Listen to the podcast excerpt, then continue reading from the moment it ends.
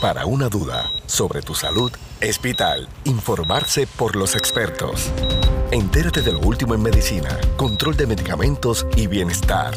Radio Leo 1170, tu emisora episcopal, presenta San Lucas al Día.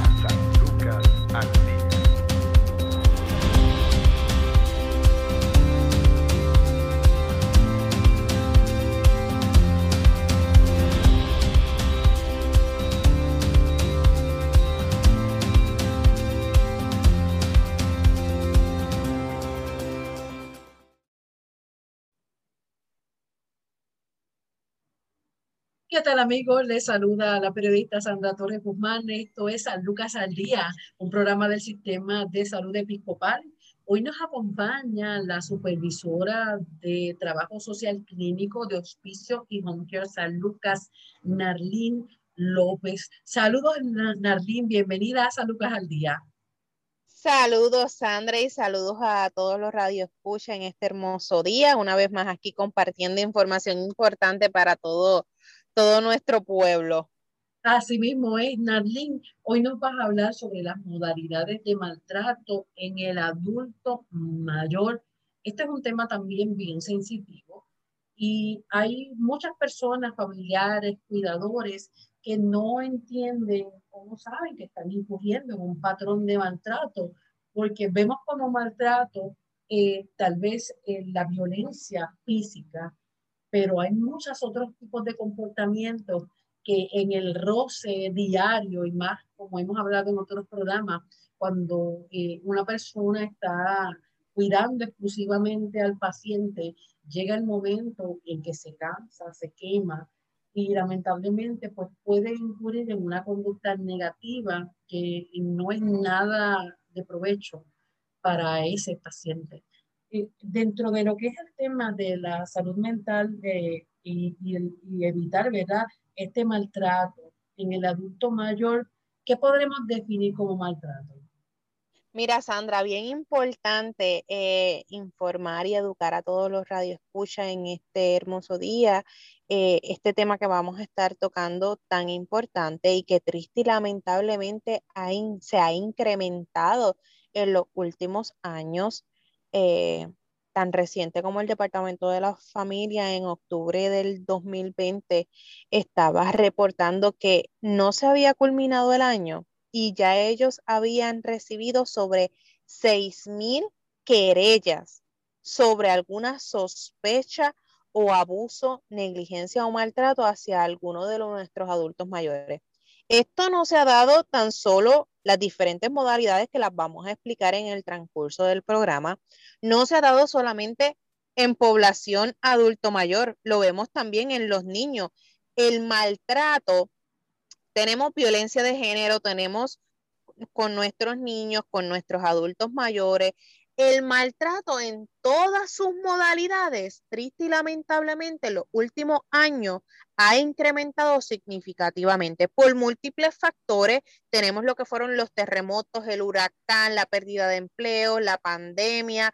Son diferentes factores sociales que han, han perpetuado el que este tipo de maltrato haya incrementado en nuestras diferentes poblaciones. Pero nuestra población adulto mayor es una de las poblaciones más vulnerables que tenemos en nuestra sociedad por X o Y razón, ¿verdad? Nuestra sociedad ha ido, nuestros adultos mayores, la población adulto mayor ha ido incrementando significativamente, por, claro está, la baja natalidad, la mortalidad, las migraciones también que hemos tenido. Así que son diferentes factores sociales también que han ido incrementando el que nuestra población adulto mayor vaya en aumento significativamente. También a eso le vamos a añadir que los avances en la medicina, los cambios en alimentación y en estilos de vida ha ayudado a que el puertorriqueño de hoy en día pueda tener una expectativa de vida mayor al nacer. Tenemos que esa expectativa está entre los 85 años en la mujer y entre los 78 en el hombre. Eso lo, lo especifica, ¿verdad? Eh, nuestra Agencia Central de, de, Censo en el 2018 estaba eh, dando esas estadísticas. Así que al nosotros analizar el envejecimiento en nuestra población, ¿verdad? No podemos perder de perspectiva que uno de los riesgos que sufren nuestros adultos mayores es ser víctima de algún tipo de maltrato. Y el maltrato tiene diferentes modalidades. Tiene lo que es el, el, abuso, la negligencia, la explotación financiera.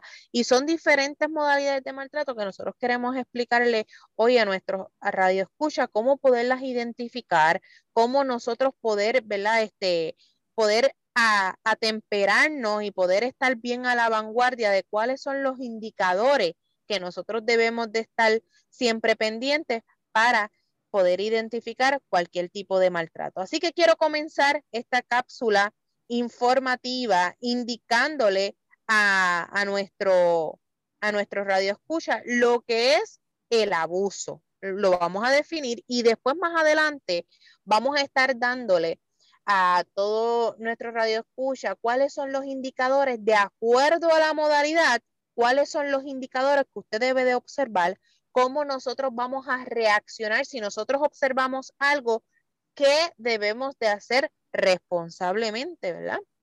¿Qué nosotros debemos de hacer para responder a eso que nosotros hemos observado y que puede poner en riesgo la seguridad de alguno de nuestros adultos mayores eh, en, en los diferentes escenarios. Así que la ley establece que el abuso, el, es cualquier acción por causa, lección, confinamiento, irracional, intimidación o, o cualquier castigo que resulte en daño físico, dolor o angustia mental para ese adulto mayor. Así que eso es bien importante que lo tengan presente. El abuso es cualquier acción y cabe señalar que puede ser premeditada o intencionada para causarle daño a un adulto mayor, ya que esté en confinamiento o que sea producto de algún castigo que le quieran causar daño físico, dolor o angustia mental a ese adulto mayor. Para no confundirlos, vamos rapidito a, según la definición del abuso, ¿qué indicadores? Vamos a llevarlo de esta manera. Les voy a dar definición con indicadores para no confundirlo a nuestro radio escucha. Ya sabemos que ese abuso en el, en el envejeciente es cualquier daño que nosotros causemos a ese adulto mayor que pueda causar lesión, daño físico, dolor o angustia mental. Puede ser premeditada o intencionada. ¿Qué indicadores pueden dar indicios de que nuestro adulto mayor está siendo abusado? porque muchas veces, mira, él está siendo maltratado, pero maltratado es el concepto grande. Debajo del maltrato existen unas modalidades. Y la primera que vamos a estar hablando hoy en este día es sobre el abuso. Y el abuso dentro de los indicadores que cae, caen los insultos, los gritos, el ordenar de hacer cosas con impaciencia. Vamos, muévete, muévete, salte de aquí, que no puedes estar aquí o cualquier, eh, la tonalidad en la cual yo me expreso hacia ese adulto mayor. Mira, el no permitirle recibir visitas muchas veces por castigo a nuestros familiares, a por, por, dar un ejemplo, a nuestros hermanos, a nuestros sobrinos, a primos. Pues mira, por castigo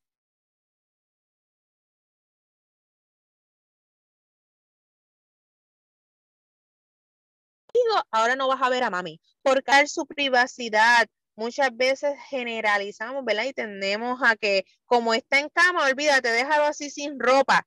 No importa, mira, no, el ser humano no pierde su autonomía y esa persona tiene derecho a ser tratada con dignidad y respetarle todos sus escenarios de vida y ser tratado, ¿verdad? dignamente. Así que esa privacidad de ese adulto mayor es bien importante que la respetemos en todo momento.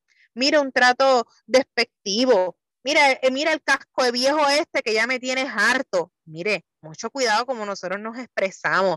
Ese trato despectivo, si vamos a término legal, ¿verdad? Se puede conceptuar un abuso en la forma en que nosotros nos tratamos y, nos referimos a nuestros adultos mayores.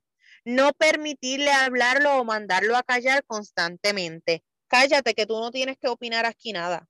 Cállate que ya tú estás viejo para eso. Tú no puedes hablar ni opinar, cállate la boca. Y mira, si nosotros nos podemos analizar, Sandra, muchas veces esta conducta la llevamos a cabo sin nosotros darnos cuenta. Y las personas que no saben, no saben que están incurriendo indirectamente en un abuso. Y triste y lamentablemente, ¿verdad? Eh, carecen de información y no, y no saben de estos indicadores que pueden caer en algún tipo, en alguna modalidad de maltrato. ¿Algo que quieras decirme, Sandra, o preguntarme antes de continuar?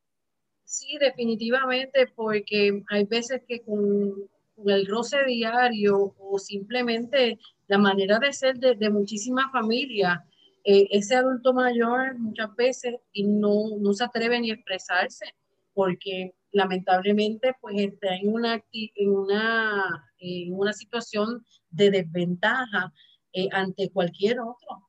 Y, y, es triste, ¿verdad? Cuando llegamos a ese punto en que nuestros seres queridos tengan que decidir todo por nosotros.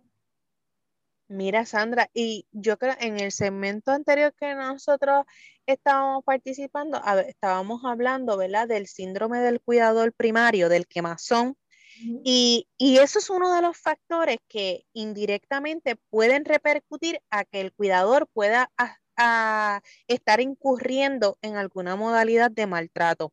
Muchas veces se drenan, eh, entran en unos episodios de ansiedad, de depresión mayor severa y no saben canalizar cómo manejar a este adulto mayor, a este envejeciente, a este paciente que está postrado ya en una camita, que tiene sus capacidades protectoras limitadas, y muchas de las situaciones que se dan, muchas de, los, de las modalidades de maltrato son a consecuencia de que este cuidador está drenado, está sobrecargado. Nada justifica eh, el hecho, ¿verdad?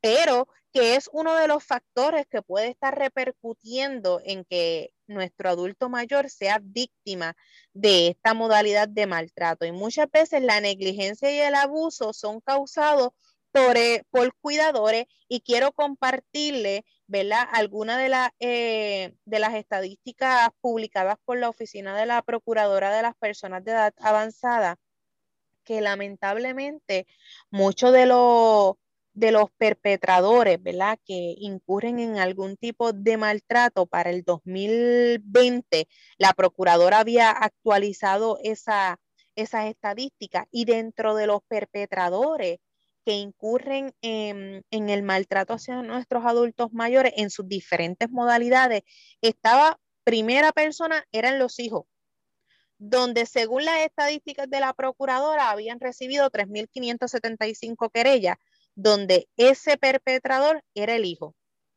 Luego, otros miembros de la familia. Cuando digo otros miembros de la familia, se puede eh, referir a sobrino, a tío o cualquier persona que pueda tener alguna línea consanguínea con ese adulto mayor. De esa línea habían recibido 406 querellas. Otro perpetrador se identifica como algún amigo o vecino de esa línea se habían recibido 334 querellas. Luego le siguen los nietos. Los nietos siendo perpetradores hacia alguna modalidad de maltrato a nuestros adultos mayores, de esa línea habían recibido 339 querellas. Y por último estaba el esposo o la esposa donde habían recibido 224 querellas por esos diferentes perpetradores en, querellas por maltrato hacia nuestros adultos mayores. Así que vemos que esa, esas modalidades de maltrato, ¿verdad? No están exentas a que las pueda incurrir una persona en específico. Muchas veces por desconocimiento de, los indicadores que estamos mencionando, muchas veces por desconocimiento de ese manejo y trato al, al paciente, pues se ve llevado a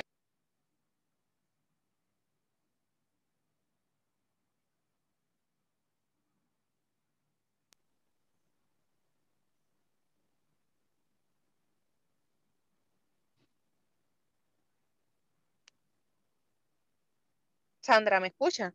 Claro. Perfecto. Sandra, quiero también compartirle a todos eh, cuántas querellas teníamos eh, reportadas por estas diferentes modalidades de maltrato. Tenemos lo que era la negligencia, lo que era la explotación financiera, lo que es eh, el abuso. Por el abuso se habían recibido 1.933 querellas, un número bastante grande.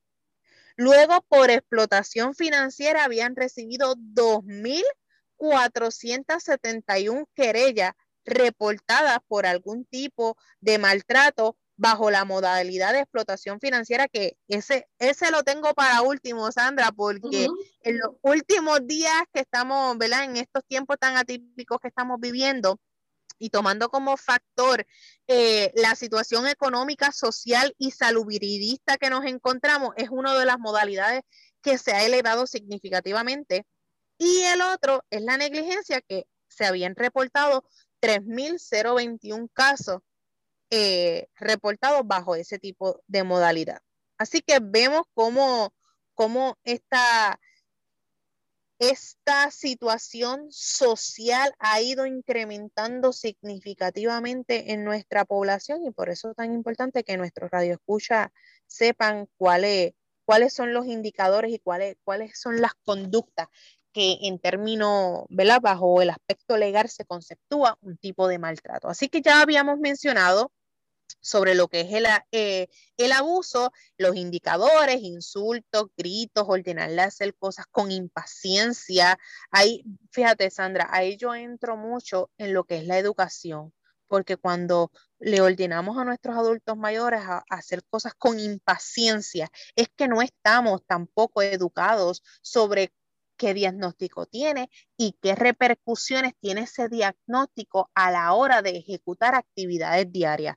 Por ejemplo, si vemos una persona que tiene un Alzheimer o que tiene un derrame cerebral que se, por default sabemos de que a nivel cognitivo y psicomotor se afectan esas áreas, pues sabemos que no lo va a hacer con la agilidad que lo hacía antes.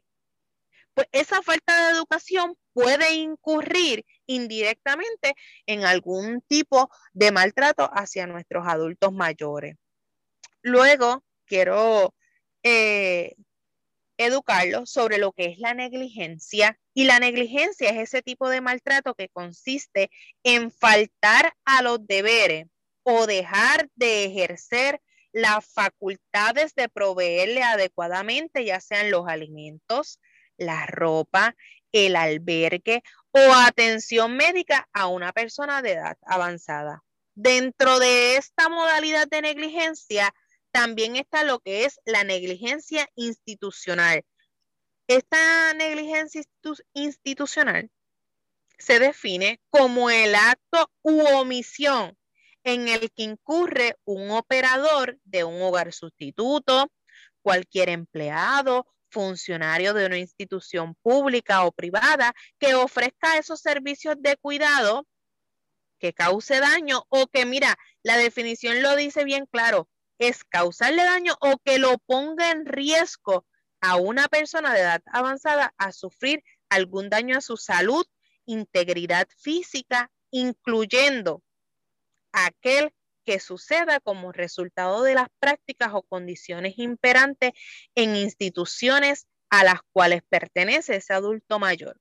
Cuando hablamos de institucional, esa negligencia se va a referir a cualquier institución que brinde servicios a ese adulto mayor. Pero cuando hablamos de la negligencia en general, es la falta, ¿verdad?, de proveerle esos artículos o, ese, o esa calidad de vida que se merece ese envejeciente. Y dentro de esos indicadores está la falta de higiene, la falta de supervisión por periodos prolongados, que cuando esa supervisión no está eh, llevándose a cabo constantemente, puede repercutir en que ese adulto mayor se caiga y sufra alguna, alguna fractura por, esa caída eso se puede considerar una negligencia porque como cuidador o como persona responsable no estuvo, ¿verdad? Supervisando a esa persona y como producto de eso tuvo un daño físico ese adulto mayor. Ahí puede incurrir una negligencia. Otra, otro indicador como parte de la negligencia es el proveerle eh, la falta de alimento o malnutrición.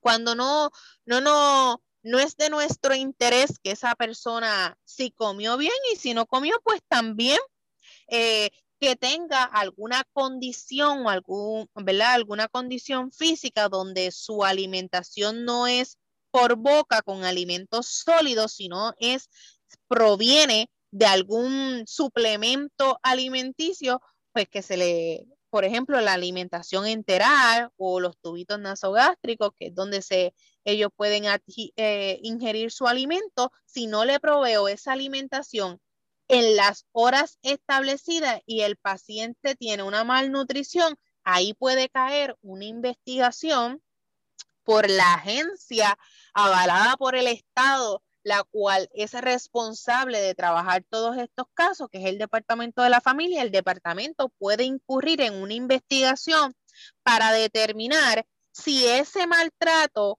bajo la modalidad de negligencia fue a causa de una malnutrición, que no le proveían los alimentos como debe ser o en la hora indicada. Eso puede ser uno de los indicadores. Por eso es que cuando un paciente llega a una sala de emergencia y el médico, luego de hacerle un clearance médico, determina que ese paciente ha tenido una baja presión, una baja en glucosa o cualquier síntoma y el médico determina que es a raíz de una malnutrición, automáticamente entra una investigación para ver qué pasó ahí qué fue lo que sucedió. Así que eso es uno de los indicadores que nosotros podemos estar identificando como un tipo de negligencia. Otro es falta o mala administración de medicamentos. No proveerle los medicamentos en el momento correcto o indicado por prescripción médica. Mira, estos medicamentos se tienen que tomar tres veces al día y yo se lo doy una vez o si me, o, o si me acuerdo. O muchas veces el médico dice, mira, este parchito para manejar el dolor se va a remover cada tres días. No me lo puedes tocar más de tres días y la persona porque no cree en el médico, comienza a remover ese parcho constantemente. Por ende, el tratamiento prescrito por el médico se ve afectado y esa mala administración de medicamentos o de tratamiento puede repercutir en una negligencia por parte de ese cuidador o de esa persona que se está haciendo cargo del envejeciente.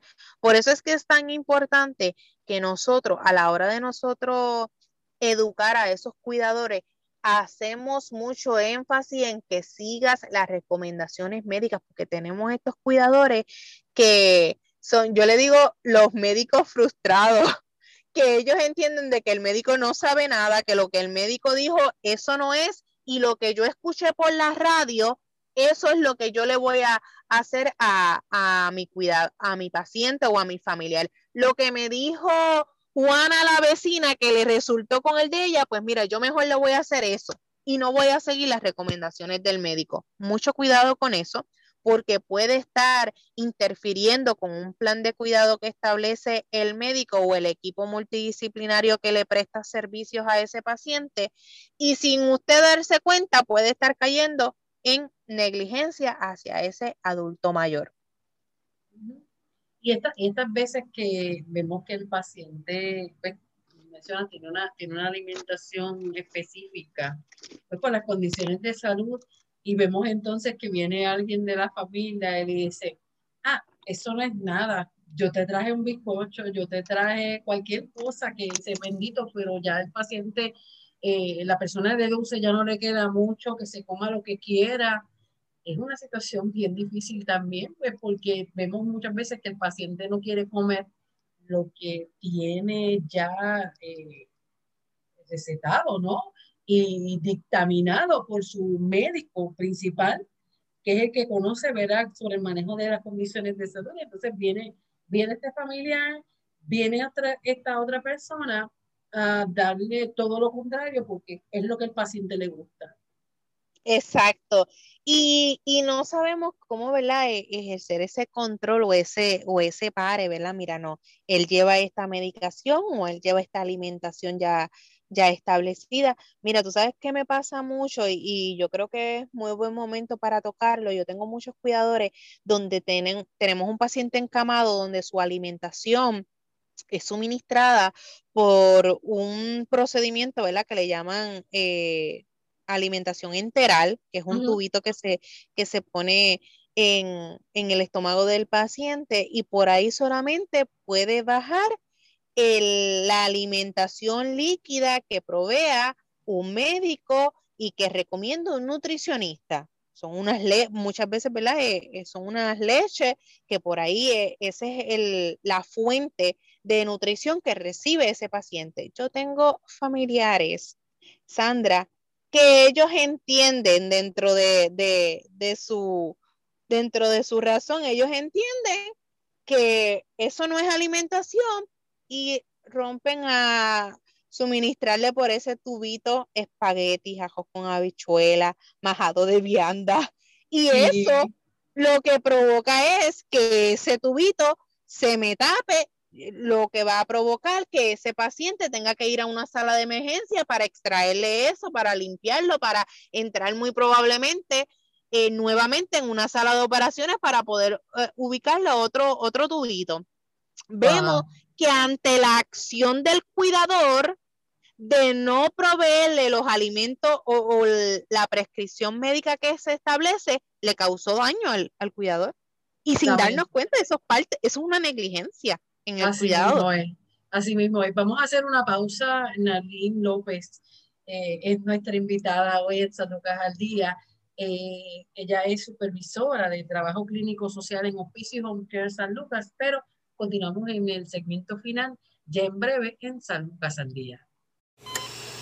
Tu salud no se detiene al igual tu programa, San Lucas al Día, por Radio Leo 1170M, tu emisora episcopal. Somos parte de tu vida.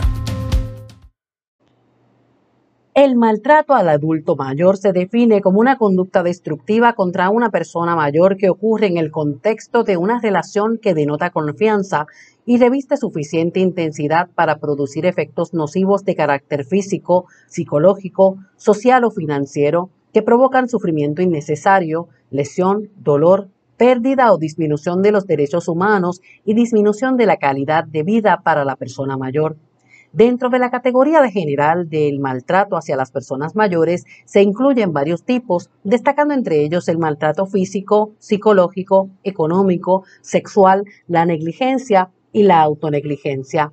Entre los abusos físicos se denota el uso de fuerza física que puede resultar en daño corporal, dolor o deterioro físico, puede incluir golpes, pellizcos, empujones, patadas, quemaduras, castigos físicos, latigazos, uso inapropiado de fármacos, restricciones físicas, ingesta forzada, entre otras.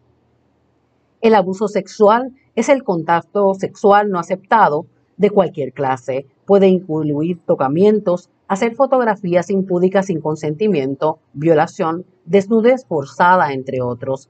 El abandono es el desamparo de un anciano por una persona que había asumido la responsabilidad de proporcionarle cuidados o bien por la persona a cargo de su custodia, tutor legal.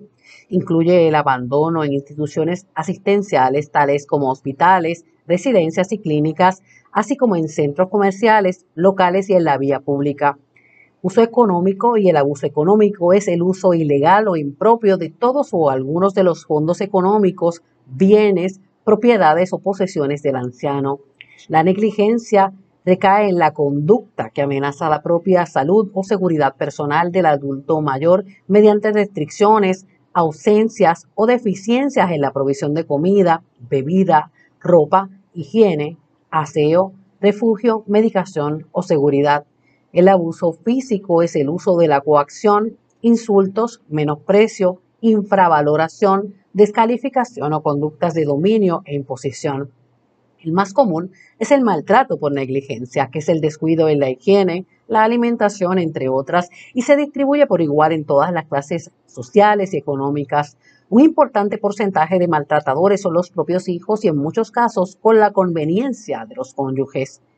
Se producen más en los domicilios que en las residencias públicas o privadas, aunque hay casos de abuso deliberado, la causa más normal es el abandono por razones económicas, falta de medios o por masificación en las residencias con falta de personal. Según el colectivo médico, hay que detener y tener en mente el problema para ser capaces de detectarlo y, por lo tanto, de reducir las tasas de infradiagnóstico que se producen en los ancianos. Si no hay lesiones evidentes, los mayores difícilmente van a expresar este problema. Esto es San Lucas al Día. Informarse sobre el cuidado de tu salud es sentirse seguro. Continúa su programa de especialistas, San Lucas al Día, también a través de radioleo1170.com.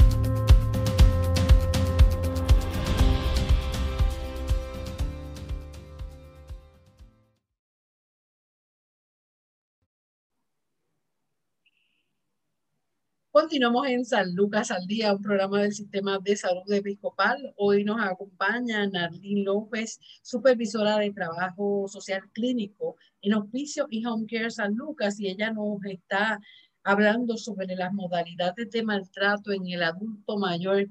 Aquí llegamos a una de las situaciones más difíciles en cuanto a lo que es el maltrato y es la explotación financiera. Narlín, esta modalidad de maltrato, ¿cuántas ramificaciones tiene? Wow, este, Sandra, yo te digo que la explotación financiera, como te mencioné eh, anteriormente, es una de las modalidades que mayormente se ha incrementado en, en Puerto Rico. Para darte una idea, te voy a mencionar estadísticas por, suministradas por OPEA por explotación financiera. Mira, del 2018 al 2019 se habían reportado 2.647 querellas por explotación financiera. Del 2019 al 2020, que es la más reciente, fueron 2.778 querellas eh, reflejadas por una explotación financiera. Pero antes de eso, es importante que nuestros radioescuchas sepan y le den una definición clara eh, ilegal sobre lo que es este tipo de modalidad. Y la ley lo establece como el uso inapropiado de los fondos de una persona de edad avanzada, de su propiedad o de los recursos causada por otro individuo, incluyendo pero no limitándose a fraude, falsa de pretensiones, malversación de fondos, conspiración, falsificación de documentos, transferencias de propiedades o negación de algún acceso a algún bien obtenido por este adulto mayor. Mira, en estos últimos dos añitos, vamos a ponerle, cuando comenzó la pandemia, esto lo vimos mucho por el, el primer incentivo económico que vino por parte del gobierno de los Estados Unidos para mitigar la pandemia donde muchos adultos mayores tuvieron el beneficio de adquirir este incentivo, pero al darse la situación de que muchos lo estaban, había que solicitarlo por Suri, que llegaba a alguna cuenta bancaria, la explotación financiera por nuestros adultos mayores, causada a nuestros adultos mayores bajo esta modalidad, hizo un boom significativamente que lo vimos en las estadísticas, donde subió casi un 3% esa, esas querellas reportadas, porque nuestros adultos mayores, al ser una población vulnerable y que ese acceso a Internet o ese acceso a la tecnología para poder adquirir ese beneficio se ve limitado porque muchos de ellos tenemos eh, adultos mayores que en la tecnología son algo estupendo, pero tenemos también otros que esa es una de sus limitaciones. Y muchos de ellos fueron víctimas de, le decían mucho, pues mira, vas a recibir más que mil dólares porque mis costos, mi, mi, mis honorarios por este servicio que te estoy haciendo son 400 dólares. Y mm. vimos cómo nuestros adultos mayores fueron víctimas de ese tipo de modalidades. Muchos de los indicadores que tenemos para esta modalidad de explotación financiera es retiros o débitos o transferencias irregulares o anticipadas de las cuentas de banco de nuestros adultos mayores. Tenemos muchos adultos mayores que no pueden realizar sus compritas o sus mandados eh, en algún colmadito y tendemos a confiar en personas que triste y lamentablemente ya incurren en este tipo de delitos, le damos la tarjeta y esa persona hace y deshace con la tarjeta cuando se da cuenta, espérate, si yo tenía 500 dólares y ahora lo que tengo son 6 pesos, ¿qué pasó aquí? Eso es indicador de que hay una explotación financiera en, en algunos de nuestros adultos mayores. Yo compartí hace mucho tiempito contigo en, en un programa anterior de un casito que nos llamó mucho la atención. Cuando comenzó la pandemia, tuvimos un, envejeciente donde sabemos que ellos fueron una de las poblaciones más vulnerables a contraer el virus y se recomendaba de que usted mandara a alguien a hacerle sus mandaditos y no se exponiera en supermercados, farmacias, colmados, etcétera. Pues tenemos este envejeciente que puso su confianza en este joven que iba, le traía la pan, el pan, la leche, si tenía que buscar algo, pues eh, él se lo buscaba, le pasaba el trimmer, le mantenía todo bien chévere. Y así estuvo maquinando eh, el delito que iba a incurrir. Estuvo tres meses llevándole el pan, la leche, todo lo que la... La envejecida, sabía cuándo ella cogía el seguro social. Un día le dice, toma, me la comprita, porque ya llevaban tres meses preparando la camita y ya ella creó la confianza, le dio la tarjeta de, débito, le dio el número, le dijo, vete para que vayas al supermercado y me hagas la comprita. Hasta el sol de hoy no hemos visto al, al caballero. Se desapareció, la envejeciente tenía creo que más de 15 mil dólares en su cuenta y cuando se percataron no había ni un solo centavo en la cuenta. Triste y lamentablemente fue víctima de una explotación confiando, ¿verdad? Y por toda la, situación que, pasaba y las recomendaciones que se estaban dando de que, mira, nuestros viejos no, no deben de estar exponiéndose y toda la situación, fue víctima de, una explotación financiera por parte de, un individuo, triste y lamentablemente. otro de los, claro, otro de los ejemplos. Otro de los indicadores es la venta de propiedades u otros bienes, muchas veces los familiares, ¿verdad? Dicen, ya tú no puedes tener tantas propiedades, tú tienes que vender todo eso, tú tienes que salir de todas las propiedades y muchas veces esas propiedades tienen un valor significativo para nuestros adultos mayores o dentro de sus planes no está el vender esa propiedad pues hay que tener mucho cuidado con el propósito por el cual esa persona está insistentemente eh, indicándole a usted que venda la propiedad o que tienes que sacar el dinero que tienes ahorrado por X o Y razón, mire, no. Vamos, esos indicadores uno siempre tiene que estar bien pendiente de cuál es la intención o cuál es el propósito por el cual esa persona insiste en, en recurrir, ¿verdad? Para que pueda obtener ese dinero. Por último, y no menos importante, Sandra, este tema hay un sinnúmero de, indicadores. Sé que el factor tiempo nos va a traicionar, pero quiero traer los más importantes. El retiro no autorizado de ATH. Muchas veces, y esto se da mucho, ¿sabes cuál, qué escenario se da esto? En hijos y nietos.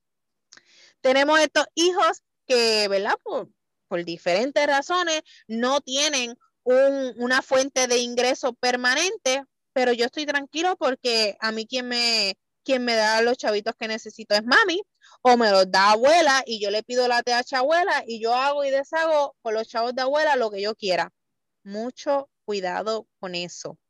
Los bancos están autorizados por ley, ¿verdad? De que si ellos observan algún, alguna acción eh, concurrente o algo que no, ellos entiendan que no va acorde a las necesidades de ese adulto mayor, están obligados a reportar una sospecha de explotación financiera y se investiga a toda la familia. Así que mucho cuidado con hacer ese uso inadecuado o retiros no autorizados de tarjetas de crédito o ATH de las cuentas de banco de nuestros adultos mayores porque puede ser algún indicador eh, en la modalidad bajo explotación financiera. Así que mucho ojo con esta, pero para recibir más información sobre cómo proteger a nuestros adultos mayores y recibir también los servicios de Oficio Home San Lucas, ¿a dónde debemos llamar? Mira, este, Sandra, bien importante que esto es un tema de, de mucha envergadura, ¿verdad? Y tiene mucho contenido. Esto a medida que vamos pasando el tiempo, pues se van a ir tocando otros elementos importantes que van a ir a la par. Pero si usted identifica o ha observado, ya sea en familiares, vecinos, colegas, amistades, y usted tiene una leve sospecha, porque eh, la, observación es, lo más que nosotros tenemos por, por juicio. Si usted observa o usted sospecha de que hay algún familiar, vecino o amigo que puede estar siendo víctima de algún tipo de maltrato, es importante que usted lo reporte a, la, a las agencias asignadas por, por, el Estado para investigar esta, esta información. El usted notificar estas situaciones lo puede hacer completamente anónimo. No tiene que dar información suya si es que siente algún tipo de temor. Se puede comunicar al 787-749-1333. O también, ese es el departamento de la familia, o con la oficina de la Procuradora de las Personas de Edad Avanzada al 787-721-6121 y en caso de que sea una emergencia grande, se puede comunicar y debe de reportarlo al 911.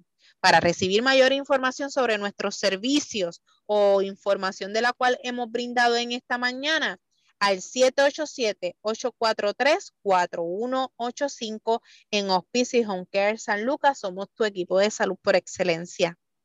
Gracias, Narly López, como siempre, eh, supervisora de trabajo clínico de Home Care San Lucas. Muchas bendiciones. Gracias.